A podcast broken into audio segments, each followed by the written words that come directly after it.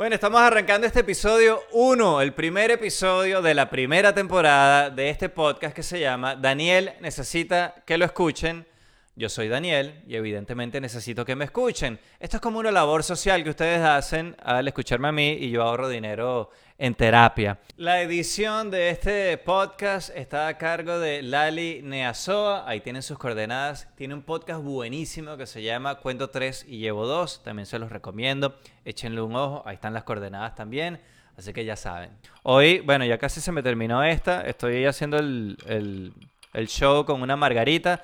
Ahorita les voy a explicar la receta. Como les dije en un episodio anterior de la pretemporada, estoy, bueno, un poquito entrándole a la coctelería y a los tragos y aprendiendo a hacer cócteles y compartiendo recetas acá. Si les interesan, eh, comenten para yo saber que ustedes están interesados y, e incluir quizás más recetas más específicas. Pero ahorita les cuento cómo se hace una margarita convencional con la espumita y todo el rollo, ¿ok? Así que ya arrancó este episodio 1 de Daniel Necesita que lo escuchen. Hoy tenemos un monólogo acerca de esta, este problema que tenemos con la gente que le cuesta seguir las instrucciones para que salgamos de la cuarentena lo antes posible y nos están perjudicando a todos. Tengo recomendación, por supuesto, de series y de contenido para consumir en streaming.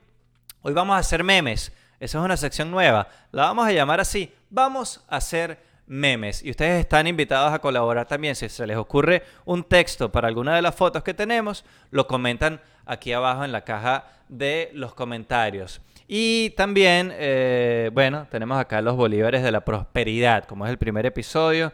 Para, de buen augurio. Este, este podcast va a producir muchísimo dinero y aquí están todos estos bolívares que son eh, yo no sé si son de los fuertes, de los recontrafuertes o de los mega fuertes. La verdad que no me acuerdo cuáles son estos. Ya arrancó episodio 1 de Daniel Necesita que lo escuchen.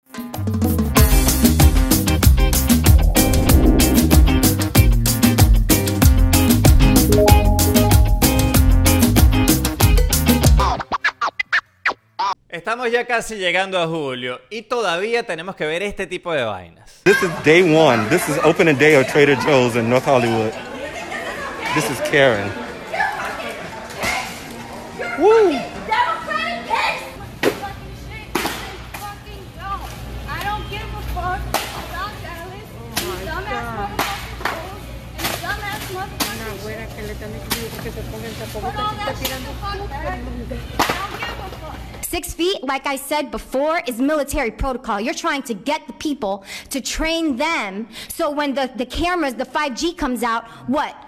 They're, they're gonna they're gonna scan everybody. We gotta get scanned. We gotta get temperatured. The kids have to go to school with masks. Are you insane?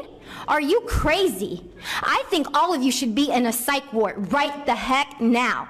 Because none of you, none of you know what the hell you are all talking about. Yo no creo que esta gente busque su información en Pan Am Post o viendo Telesur. Y esto demuestra una cosa, que es realmente el punto en estos días. Básicamente, el peo es que hay un grupo a nivel mundial que quiere creer lo que le da la gana. Esta gente cree que algo que sucede en sus diminutas e insignificantes vidas es una vaina que tiene repercusión en todo el universo. Es más, esta gente usa lo que aprendió de ciencia y viendo The Big Bang Theory para explicar una pandemia. Y no estoy hablando de Sheldon, estoy hablando de Penny. Es como si toda su vida alguien que ha tenido un perrito se va a la montaña, se consigue un lobo, se lo llevan a su casa porque les parece cuchi. Y en la noche, mientras duermen, el lobo vuelve mierda a la casa, se come todo lo que hay en la cocina, incluido su perrito Fifi que adoptó en un refugio para poder postear en Instagram que es papá de un peludito.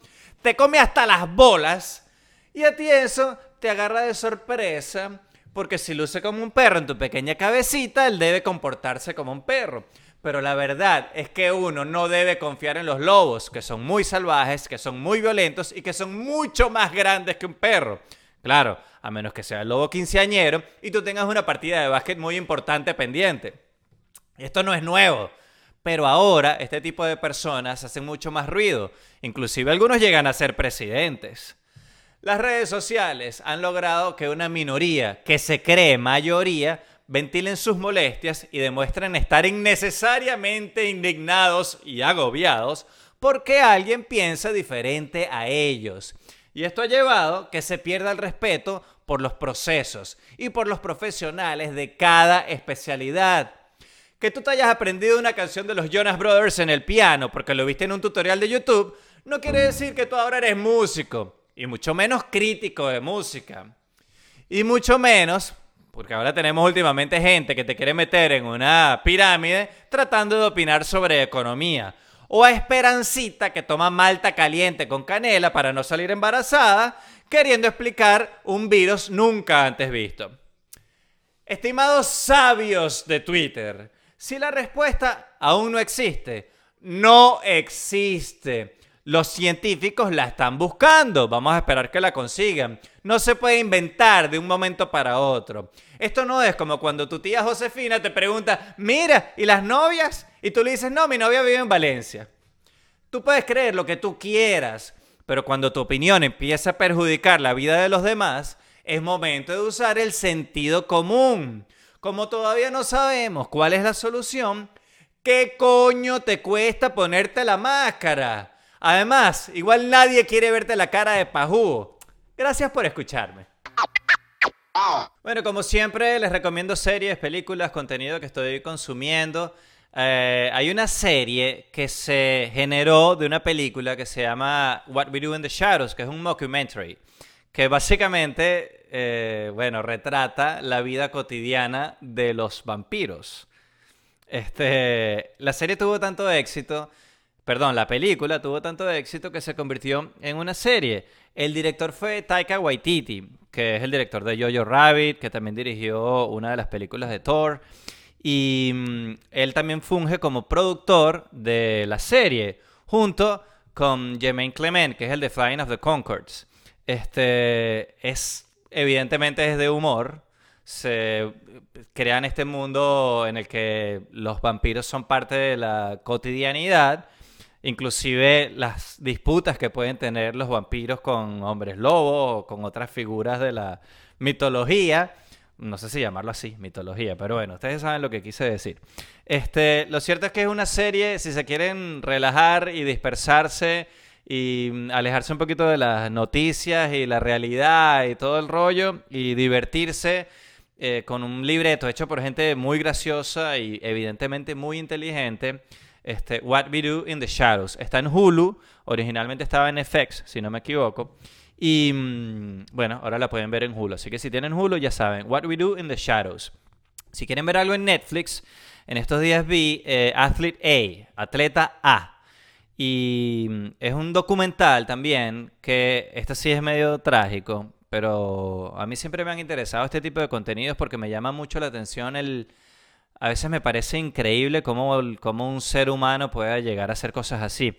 Esto trata el caso del escándalo en, la, en el equipo de gimnasia olímpica femenino de los Estados Unidos.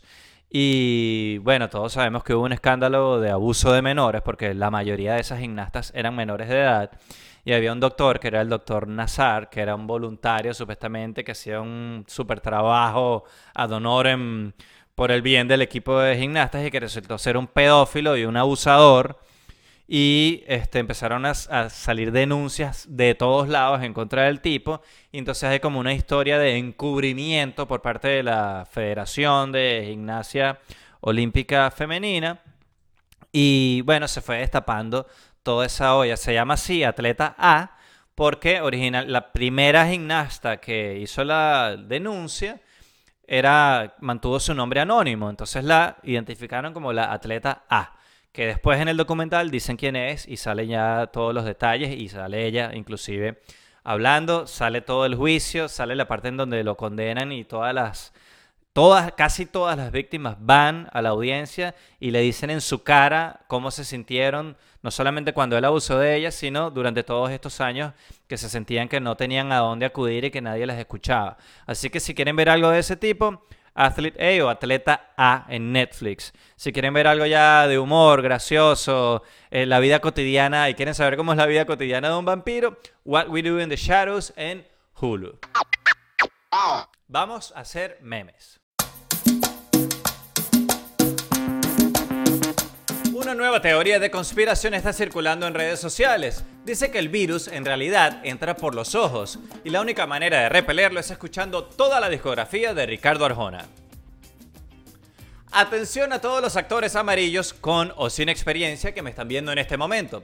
Los productores de Los Simpson ya anunciaron el mega casting para buscar nuevas voces para todos sus personajes. Claro, están buscando más autenticidad.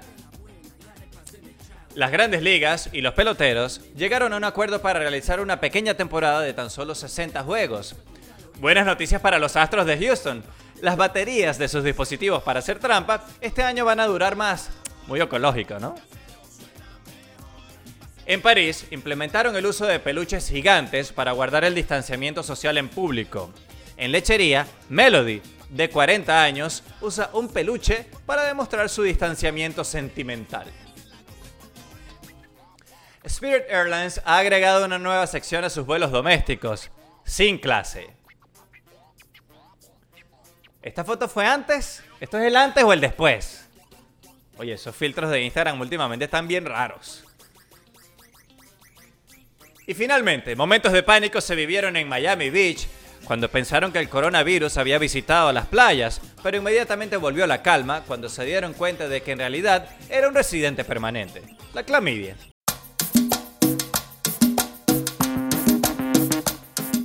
Bueno, Andrés, gracias por aceptar. creo que eres. No, no eres el primer invitado, pero eres el primer comediante. Que quiero empezar a tener muchos comediantes en el, en el podcast. En Daniel necesita que lo escuchen y tú eres el primero que acepta la invitación. No eres el primero que invito, nadie acepta la invitación. pero- este. No, mentira.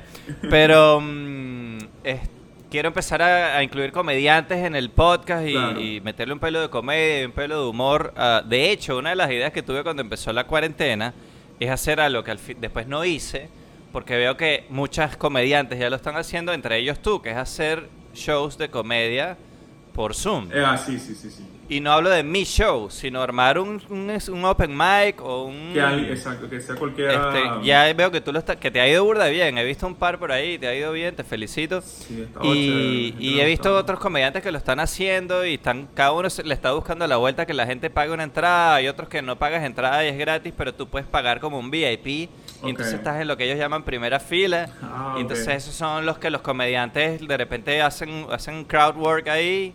Este, cada uno le está dando como una vuelta distinta. Entonces esa idea genial que se me ocurrió a mí en un desvelo una noche, me di cuenta muy rápidamente que ya se le había ocurrido a todo el mundo primero. Sí. Este, pero yo quería hacer como un show de presentar de repente dos o tres comediantes, no sé, tal vez. No, y lo puedes hacer todavía. Lo vamos a hacer, lo vamos- te voy a Sí, pedir sí, ayuda sí, si lo claro, hago. Claro, claro, claro que sí. Este, Eh, porque además siempre los comediantes están buscando sitios para, para presentarse, para probar el Exacto. material. Nunca, nunca es demasiado. No, no, no, no, exacto. O sea, y de paso uno eh, le gusta que haya diferente gente, diferente tipo de audiencia, porque por ejemplo los que te van a ver a ti de repente no son los mismos que van a ver a un show que yo he, que por uno que yo hago siempre, que es una gente de Texas o como es otro que es una gente de Los Ángeles. Entonces, tener esa variedad y con los, los shows que yo hago es generalmente gente de Venezuela y a uno le sirve mucho porque tú pruebas los chistes a ver qué es lo que, qué es lo que está sirviendo, qué es lo que no. Claro, el problema de estos open mic es que pueden quedar grabados por ahí, entonces puedes quemar los chistes sin querer, ¿no? Claro, por eso yo, yo soy el que se, yo, yo cuadro mis propios shows. Porque no, y no, y no publico nada, eh, no, nada se hace en stream, todos en Zoom nada más. eh, yo soy el único que graba y tengo el control de todo eso. Claro, si hay alguien que está grabando en... en- Alguien puede grabar la pantalla si te quieren hacer una maldad, pues, si, si ya se van de ratas. Pero bueno, no creo tampoco, No, las no, probabilidades no. no son, no son altas, pero no son cero. No, exacto. Es lo que quiero decir. Exacto, exacto. Este, mira, uno de los temas que yo quería hablar contigo, que lo planteé en el episodio pasado de, de Daniel Necesita que lo escuchen. Y tú eres un tipo que se ve que te- tienes un poquito de filósofo. Este. Como todos los comediante, comediantes. todo comediante Exactamente. A menos y que eso de Instagram. chanceo. ¿Tú eres soltero? Sí. Ok, yo también. sí, sí, sí. Este. Pero me ha costado, yo no sé, ¿tú tienes cuántos años fuera de Venezuela? Tengo, ya ahorita en agosto cumplo seis años. Ah, yo tengo tres. Ok. Y a mí se me está, se me está mezclando, primero la edad, ya yo tengo 40 años.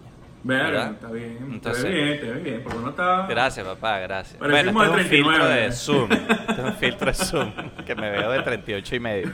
Entonces, a mí se me está juntando la edad, que la mayoría de la gente de mi edad ya está casada o comprometida, claro, ya están, ya pasamos la curva, entonces ya muchos están divorciadas. Exacto, sí, sí. Entonces sí, entran sí. en el mercado otra vez. Este, pero entonces se une eso con que las cosas han cambiado también, el Me Too. La- Sí, ya, sí. ya uno no le puede caer a una mujer como uno le caía hace 20 años. Exacto. Eso ahora es considerado acoso. O sea, lo que hace 20 años era normal, hoy es acoso. Averiguar dónde trabaja y aparecerte allá con unas flores o lo que sea. Vamos, No. estoy exagerando. Eso que uno veía en las comedias románticas, eso ahora es acoso. Sí, sí, sí. Es que si te pones a pensar, el primer beso que tú das es acoso. Si claro, no lo- tú no le pides permiso. Exacto. Bueno, ahora sí, ahora prácticamente se pide permiso. O sea, No, ahorita lo normal. juro, Para evitar rollos es decir, oye, mira, te quiero besar, puedo. Exacto. Que está Este, bien, pero bueno. No era Que es comprensible, exacto. Porque lo que pasa es que, bueno, uno se considera una- un tipo decente, ¿verdad? Exacto. Y entonces se me está juntando eso con el cambio cultural. Porque donde yo vivo, yo no vivo en Miami, yo vivo en Fort Lauderdale. Y aquí es un poquito más gringa la cosa. De hecho, hay un chiste que Estados Unidos empieza de aquí para el norte. Sí. Este, y yo decidí que yo quería intentarlo con mujeres no venezolanas. O sea, no estoy descartando a las venezolanas, pero por aquí no viven muchas. No voy a ir a Miami a buscarlas, que están Claro. todas allá. Este, pero quiero aprovechar que vivo en un sitio donde hay nigerianas, gente, este, gente de Serbia, hay gente de, de Holanda, hay argentinas, y que entonces quiero, me gustaría salir con mujeres de otras culturas, para probar, para ver Claro, qué tal, claro, para ver cómo me va. Aunque uno al final se termina entendiendo mejor con las Sí, venezolanas. eh, eh, es más, ahorita he estado, estoy como en un momento, porque yo prácticamente no he salido con venezolanas desde que me mudé para acá. Siempre es gringas, colombianas, eh, una vez fue Argentina, fue la más reciente. Y, y ¿dónde más? De otros lados, de otros lados, pero de, de, de Venezuela no. Y ahorita estoy como que escribiéndome con una chama que es de Venezuela y vaina, entonces digo, coño, creo que Fluye más fácil. Sí, sí, mucho más fácil, mucho más fácil. Hay cosas que ya están sobreentendidas que tú no tienes que hablar con una venezolana. Exacto, exacto. Con otra, con una persona, aunque hable español, No, y no es lo mismo. tienes a veces que explicarle ciertas cosas como que, mira, estas son las reglas venezolanas, ¿cuáles son las reglas tuyas? Ok, Sí, vamos, sí, a, sí. vamos a hacer una partida, eh, vamos Sí, a emparejar sí, las reglas. Es que, y a veces Este- con, la- con las mismas palabras, eh, yo recuerdo cuando salía con la colombiana, de repente yo le decía, vamos a hacer algo, no sé qué. ay, qué chimbo, y yo, qué verga, ¿no te gustó? ¿Qué, qué pasó ahí? No, chimbo es bueno. Y, yo- y entonces te das cuenta un poco de vainas que, a pesar de que somos, digamos que países hermanos, hay muchas diferencias. Sí, ¿Tú sabes con quién me entiendo yo muy bien? Con las argentinas y los argentinos. Ok, Lamentablemente no tengo muchas cerca, muchas argentinas cerca. Pero su humor se parece bastante al nuestro. Al nuestro, pero no al. No el humor. Ese humor de humor negro irónico. Los argentinos Sí. lo, lo- lo manejan muy bien. Sí, sí. Que es el que a mí me gusta. Entonces me surgió la siguiente duda. Cuando le mezclamos todo eso. Que primero además uno emigra pelando bola. Sí, Entonces, exacto. No tienes una, no tienes una cancha, un bolsillo que tú puedes salir todo el tiempo porque uno estaba hace 20 años, cuando uno tenía trabajo chévere en Venezuela y todo el rollo, tú podías salir con uno un día, no funcionó, la sacaste, fuiste a cenar, lo que sea, pagaste todo, no hay problema. La semana que viene puedes intentar con otra hasta que consigues una con la que la cosa va bien, pero bueno, gastaste un dineral en el camino. No, aunque, ¿sabes que este, Esto fue una discusión, bueno, no una discusión, una, que estaba hablando con unos panas gringos de acá, que yo le decía, coño, sa- eh, salir porque yo siempre que si es este, en Tinder o algo, ah, bueno, vamos a hacer en tal lado, vamos para que conozcas tal sitio, y es como que si es una cita, y mis panas son de aquí, los de aquí que, no, hombre, yo le digo, no, vamos a ver un bar, yo voy a estar con unos panas a ver qué tal, y marico, pero no es como que una cita que van a estar ustedes dos hablando, no, y no, marico, porque no gaste esa plata y para qué. Entonces vamos a ver si ella agarra el feeling y que, verga, no lo había visto así. Y eso me estoy enterando desde este año y que, verga, yo siempre era como que en una cita, como está No. programado para. Y eso ¿sabes? también sirve para, para, oye, para verla primero en persona por primera vez, Claro. una cita, cita. Y me di cuenta después que él me dice eso, que las mismas gringas acá están como, porque cuando yo a veces le decía, coño, eh, vamos para eh, un restaurante, al sitio que me gusta, no sé qué. Ella es como que, uh, es como que verga. Ya está una Ya, cita, es una cita. cita, bájale ¿no? dos, Que bájale bájale dos. Sí, Si quieren nos vemos claro, en tu casa y hacemos otra vaina. Es, que- es lo muy extraño. O sea, que de repente tal vez son que, sí, vamos a salir, vamos con tu apartamento y tal, pero cuando existe como que es algo serio, como que es otra vaina, como que ya va, como que no es tan...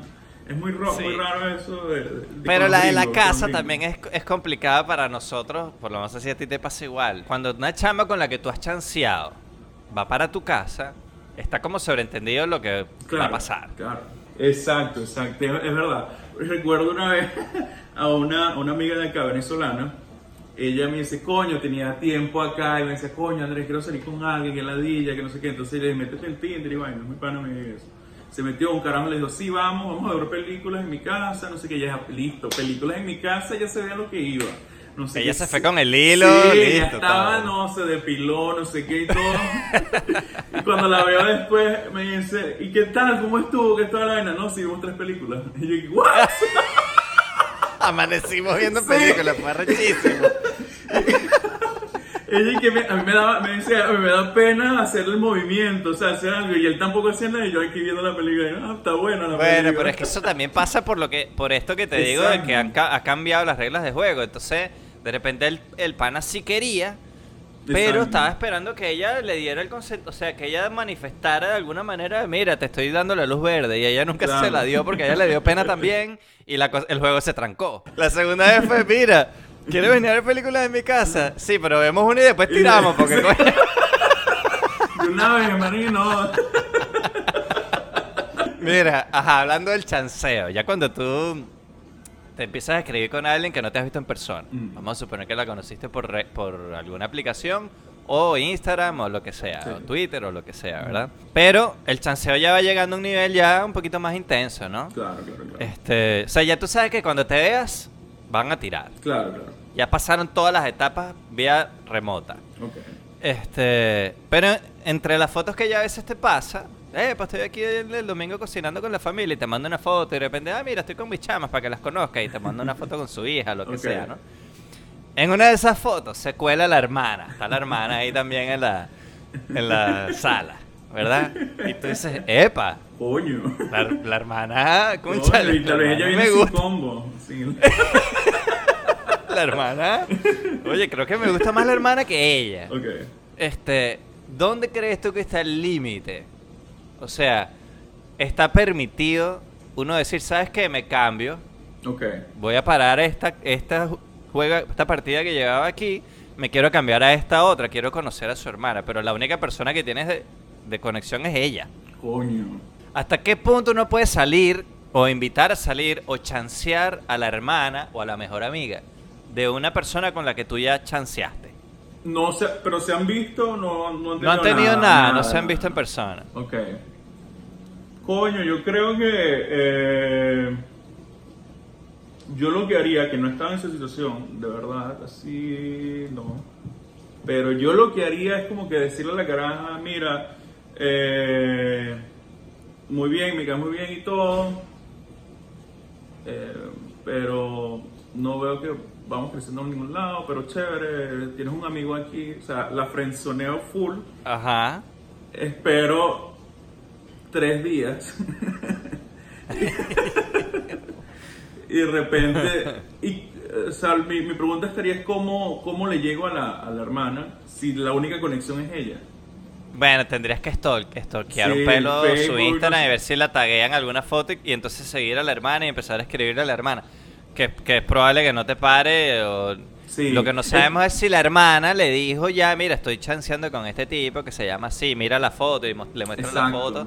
Entonces ya cuando tú la sigues por allá, ah, este es el tipo con el que está chanceando mi hermana. Hay mucha... eh, te puedes caer por todos lados. Creo que sería más posible con la amiga, como que sea una amiga, eh, no sé si la mejor amiga, pero ponte una pana de ella, creo que sí puede darse. Eh, Pero a mí me gustaría que las alguna mujer que esté viendo esto Coño, sí. nos diga a nosotros Nos los hombres cuál es la frontera. Sí, o sea, sí, está mal que con, alguien con quien uno ha chanceado, alguien, un tipo que tú, amiga que me estás viendo ahí, un tipo que chanceó contigo, pero no llegaron a nada, no se vieron en persona nunca. Quizás una fotico por ahí, una fotico por allá. Este, está bien que ese tipo te diga, oye, mira, ¿sabes qué? Veo que la cosa no está fluyendo entre nosotros, no, al final nunca nos cuadramos para vernos en persona. Está bien si yo le escribo a tu hermana, porque yo creo que uno, el caretablismo a veces Sí. funciona. Pero es, o sea, es, es difícil porque imagínate que te hagan eso a ti, o sea, que la chama te diga, no, ¿sabes qué? Pero tu amigo, nada, bueno, marico, O sea, el ego se te vuelve, pues, añicos, nada. Yo creo que yo le diría, yo le si a mí me dicen dale. eso, si a mí me dicen eso, yo le digo, bueno, está bien, chévere, vamos a dejarlo hasta aquí, pero yo no te voy a cuadrar mi amigo, tú arréglatelas cómo le, cómo te lo, cómo Claro, le llegas. claro. Yo Exacto. no te lo voy a cuadrar. Exacto. exacto. Ajá, pero para, e- para la segunda, para la opción A, Ajá. ¿cuál es el límite para ella de salir contigo que ya chanceaste con su hermana? O sea, ella va a decir, bueno, nada más hablaron, Sí, exacto. y a mí sí me llama la atención el tipo, ¿sabes qué? Le dice a la hermana, oye, yo sí lo quiero conocer en persona. Claro, claro. yo, claro. voy a salir con él. O de repente, ah, oye, pero ya, ya tú le mandaste fotos desnuda a él y él te mandó fotos a ti de foto huevo. Un chale, entonces. Yo creo que de- Sí. depende de qué tanto tú le gustes a la chama. Si ella es como que X, no sé, no me está. Ah, ok, tal vez no hay rollo. Pero si ella es así como que, coño, este chamo me gustaba. No, o sea, le- y le va a decir, ella sí le va a decir a la amiga. Yo creo que uno no es así, uno es como que X, X. Pero la- ella sí le va a decir a la hermana, a la amiga, no te metas, pero ni se te ocurra con ese maldito. Cero, está fácil. No. Hay algo que, o, o cuando tú empiezas a chancear con una chama, hay algo que di- que si ella, hay algún red flag, que si ella te, te dice algo relacionado con ese tema, tú dirías, se acabó, aquí se acabó todo, no tengo más nada que hablar con ella. Yo ya se acabó listo. Eh, Porque yo tengo algunos. No, por mí en general, en general es este, que no sean controladoras, eso es lo que más, como que me permitan mi libertad en cuanto a, a, a espacio normal. Bueno, pero chanceando nadie te va a exacto. controlar, todavía claro, estamos, claro. estamos en oferta ahorita. Eh, pero si sale con unas vainas de que es chavista o cree en Trump o cree en conspiraciones, en teorías conspirativas. Oh, las teorías de conspiración son... Oye, sí. Claro, yo creo que hay un espectro de teorías de O conspiración. sea, si creen en el horóscopo, ok. No, para mí es grave cuando te dicen así como que tú le dices, oye, no sé por qué se, no sé, el carro no prende. Y entonces ella te dice, bueno, tú sabes, Mer- Mercurio está retrógrado. Y te ven así como que, o sea, es una vaina obvia, no se puede dudar de eso. Es la gravedad, pues. o sea, Dos más dos es cuatro, o sea, Exacto. Y entonces tú no sabes si ese le chama. La estás cagando. O yo fui criado católico. Yo fui Igual, colegio igual. católico por 13 años. Mi mamá es católica, pero no es así extre es quizá la más católica de la casa, Ok, pero no es extremista. ok, ok. Pero sí, para ella era importante ir a misa los domingos y todo el rollo. Mi papá, descubrimos después de viejo que mi papá no iba para misa, porque él nos decía que él iba a las 6 de la mañana. Para, para no echarle, para no joderle la vaina a mi mamá. Claro, Y no crear la duda en los hijos de, bueno, pero ¿por qué mi papá no va? Yo quiero ser como mi papá. claro. Él nos decía que él ya había ido en la mañana muy temprano. Cosa que me pareció genial. Sí, la pensó bien. Que bueno, me tengo que ¿Qué- despertar qué? temprano nada más. Esa, que es otra, otra demo- demostración de cómo un matrimonio tú negocias la vaina. Probablemente ellos hablaron y mi mamá le dijo, mira, yo sí quiero llevar los carajitos para misa, no me jodas la vaina. Y entonces mi papá le dijo, Dale. tranquila. Exacto. Yo no voy a ir, pero yo no les voy a decir, yo voy a hacer que ellos vayan contigo. Exacto, bien. Entonces, es- después de viejo descubrimos que mi papá no iba a las 6 de la mañana a un coño, sino que él no iba para misa. Claro, claro. Aunque él era católico, él se persignaba y rezaba y daba gracias a Dios en la noche y toda la vaina. Pero no iba para misa. Sí, sí, sí. Y yo con el tiempo, con los años, he ido migrando hacia ser ateo. Ok. Yo ahora soy casi ateo. ok. Yo me Todavía siento me más... quedan vestigios. Sí, como más agnóstico, de que no creo, no, no, no, como que no niego que puede que exista, pero tampoco baso mi vida en eso, ¿sí me entiendes? Exacto. Entonces, igual son unos valores que, que siempre van a ser Exacto, positivos. o sea, exacto, vivir exacto, bajo esos exacto, valores. Exacto, Mientras no te seas un extremista. exacto y violes Este- niños, pero normal.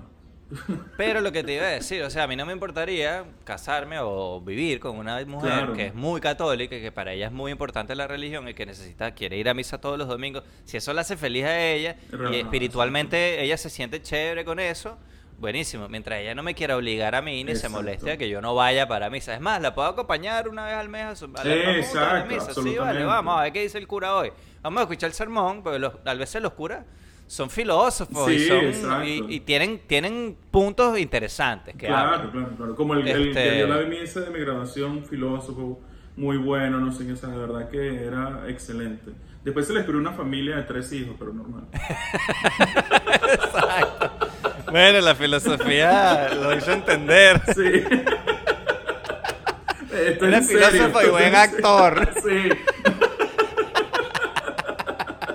Lo que no sabemos es si hacía el papel de, de papá o el papel de cura. ¿Cuál era, cuál era el- él y cuál era el personaje? Sí.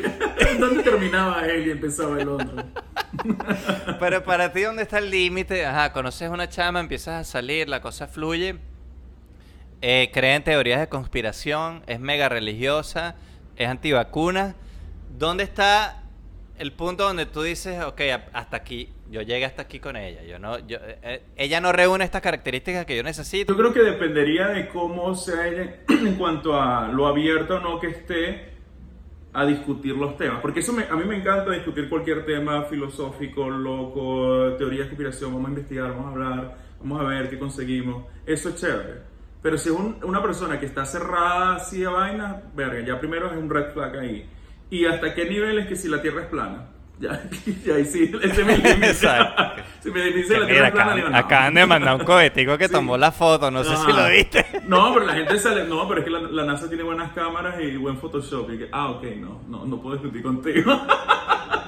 Pero hay un punto que tú no has tocado que te lo voy a asomar, que es el siguiente. Yo creo que la tolerancia de uno, volviendo al tema de salir con una chama, la tolerancia de esos disparates es proporcionalmente directa A qué tan buena está ella. ¿O no? Eh, sí, sí, sí. Es como cuando, o sea, ¿sabes la, la línea que no sé qué dice? La, la, la gráfica de que si está muy loca y está muy buena. ¿Cuál es la. hasta qué punto llega? Yo Yo creo, que es lo creo que las mujeres hicieron un gráfico parecido, pero es billete y Sí, lo bueno que lo está, bueno que creo. está. Exacto. Porque el gran filósofo Charlie Harper, Ok. que no sé si tú lo conoces, No, ¿no conoces a Charlie Harper? me suena. pero, Es que, yo con los nombres soy malo, malo. Me dicen de Bueno, re- lo único que bueno. me acuerdo es Chávez, pero. ¿Y por qué Va a lo a- a Charlie Sí, sí, sí. Harper. Pero Este- por los nombres soy malísimo de cualquier persona. Me dicen, no, mira. El tal- gran filósofo Charlie Harper este, dijo, le dijo a, a- su hermano, Alan Harper, este, cuando Ah, le preguntó fuck, sobre- claro. cuando- Sí, sí, sí, obvio. Y me había sonado eso, googlearon pero no también. creo, no creo que él me esté hablando de eso. Dije, si bueno. ustedes googlearon también, comenten eh, aquí en los comentarios, eh, pongan ahí si conocen al filósofo Charlie Harper. Las mujeres lo odian, por cierto. Este, él dijo a su hermano Alan, Alan. una vez que le preguntó por una mujer que estaba buenísima con la que él ya no salía, ¿y por qué dejaste de salir con ella? Le dijo, mira, Alan, te voy a explicar algo para que entiendas cómo es la vida. Por cada mujer que está divina en el planeta Tierra, hay un tipo que está cansado de tirar con ella. No, oh, es un chiste que salió en una serie de comedia, por favor. No me- yo no pienso así, no me vayan a caer encima por eso. Mira, chamo, vamos a ir cerrando esta sí, conversación que estuvo Sí, buena. Estuvo bueno, estuvo bueno. ¿Cómo te ha ido con los stand-up? eh, Fino, por fino, Zoom? fino. Eh, justo ahorita, eh, ayer me llamaron del, del Broadway Comedy Club aquí en Nueva York y les voy a producir los shows de Zoom de ellos. Porque eh, después de, de cuando se vuelvan a organizar todo, si llegan al punto de normalizarse, yo les voy a hacer a ellos, voy a producirle todo lo que es eh, shows latinos, en español y en inglés, pero latinos. Ellos quieren hacer una movida aquí de, de comedia latina en Nueva York que no existe como existe en Los Ángeles, por ejemplo. Que ya los clubes oficiales tienen sus shows de latino. Comedia en español. Comedia en español y exacto.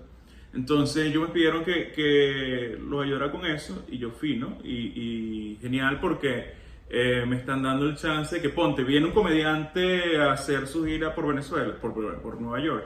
eh, que si no sé, come- Venezuela. De Venezuela. O sea, cualquier comediante que yo conozca que, que quiera venir, eh, lo podemos montar en Broadway Comedy Club, que es un club de comedia inmenso, tiene capacidad de 300 personas, eh, es un escenario conocido por los comediantes establecidos de acá. Entonces, porque generalmente cuando vienen a- para acá se presentan que si en bares o que si en sitios pequeños. Entonces, si uno los puede llevar allí, Claro. y, y ellos me dijeron, dale, sí, eso es lo que queremos, que cuando traigas a alguien lo traigas para acá, que todo es para acá. Y fino porque me están, como que ellos quieren es la movida, ellos quieren que haya una movida de comedia latina aquí. No me están pidiendo nada de que, no, o sea, tú te encargas lo que... Bueno, lo ideal sería como armar una noche.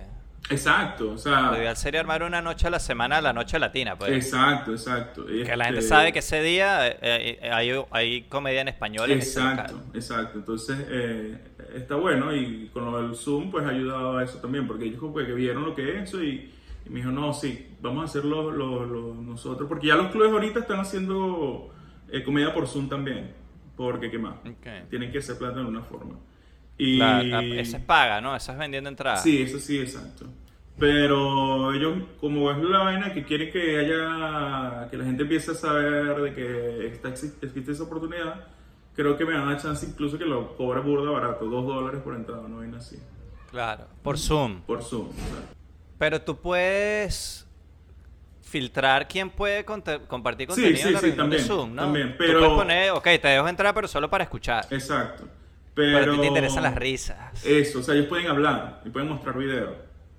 Por eso Eh, digo, a ti no te interesa mutearlos porque te interesan No, las no, risas. exacto. Y que y la reacción de la gente, ver cómo reacciona, porque eso para uno es lo es el- la gente es los- el- son los editores de uno, ellos editan lo que uno hace. Mi- Mira, chamo, yo sé que te estoy agarrando fuera de base, puedes decir que no, y si dices que no editamos esto, no hay problema. Dale. ¿No tienes unos wine-liners por ahí? Eh, Puedes decir que no si no tienes nada a la mano que se te ocurra que tengas rápido. Y Coño, esto yo no va a tengo- salir. eh, no sé, ponte. eh, bueno, ahorita tres niños bolivianos eh, se dejaron eh, morder por una, por una araña para que convertirse en Spider-Man. Menos mal no mataron a sus papás para ser Batman. Mira, eh, como otro. eh, a, a mal tiempo, buena cara, cosa que nunca va a entender lo feo.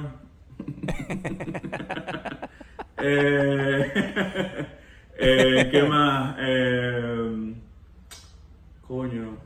Verá, yo tengo varios, pero se me fueron. Ah, ah, ah,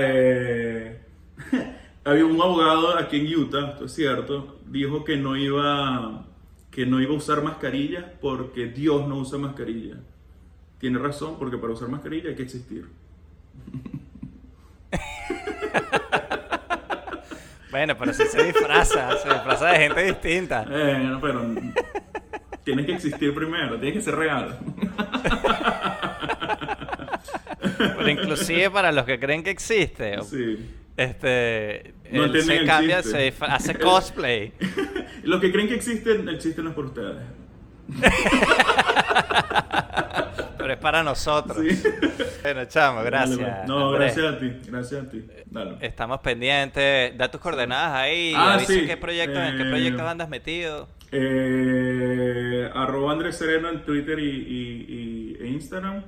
Eh, en mi YouTube, que ahí tengo varios shows que produje ahí. Bueno, el, el que estuviste, que fue Quarantine Search Party, que tenemos como 12, 13 episodios. Eh, vamos a empezar a grabar más. Eh, le estamos dando la vuelta también para ponerlo más cool también. Eh, The Late Web Show va a volver también. Es un show que hice 7 episodios, que es tipo un late, late night. Ahí te así- juntas, te juntas como con tres comediantes sí, más, ¿no? Sí, eh, Elisa Levet, Manu Valencia y Milton Granadillo y Chesca Ballesteros también está ahí, que colabora ahí. Entonces es un show, marico, es una vaina que hacemos nosotros sin presupuesto ni nada y queda cool. Y bueno, los shows que estoy armando, eh, no sé... Bueno, síganlo en redes, sí, que él siempre está publicando los flyers de los shows de comedia vía Sí, Zoom. Y que pronto, lo- ojalá que sea bastante pronto, se van a convertir en shows presenciales. Presenciales, exacto. Aunque yo creo que va a quedar un remanente ahí de, hacer cosas por Zoom. Sí. Yo creo porque hay un mercado ahí que quizás No, está Por- interesante, está interesante. Me uno no, le, mucho- no, le- no- uno no pensaba en eso. Hay un mercado de gente que quiere ver el show, pero están en Australia. ¿entiendes? Exacto, exacto.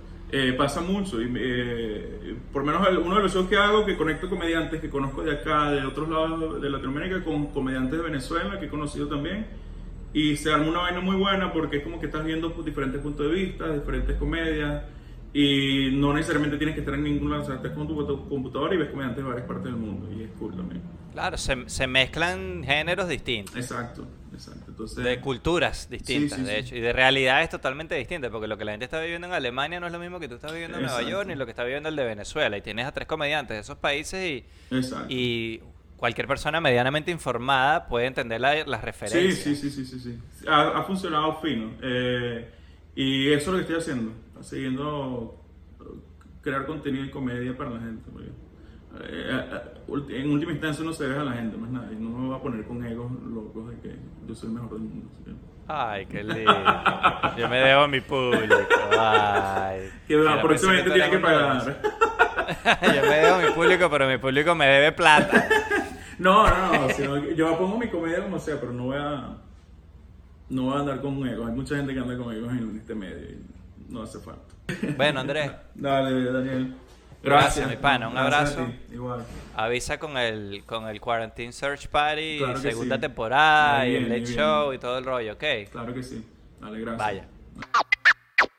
Hasta aquí llegó el episodio número uno de la primera temporada de Daniel Necesita que lo escuchen. Por favor, suscríbanse, eh, denle like, compartan, comenten, que aunque ustedes no lo crean, eso ayuda mucho a un proyecto como este. Eso hace que el, bueno, el contenido se vaya propagando y el proyecto vaya creciendo. Le agradezco mucho a la gente que ya se ha suscrito. Puedes hacerlo acá en YouTube o en Apple Podcast, solamente en audio, por supuesto. Spotify, Google Podcast, todas las plataformas de eh, podcast en audio y YouTube. Así que suscríbanse, reseñas, cinco estrellas, comentarios, todo lo que puedan para hacer para apoyar este proyecto, se los agradezco. Hasta aquí llegó el episodio 1 de Daniel Necesita que lo escuchen. Chao.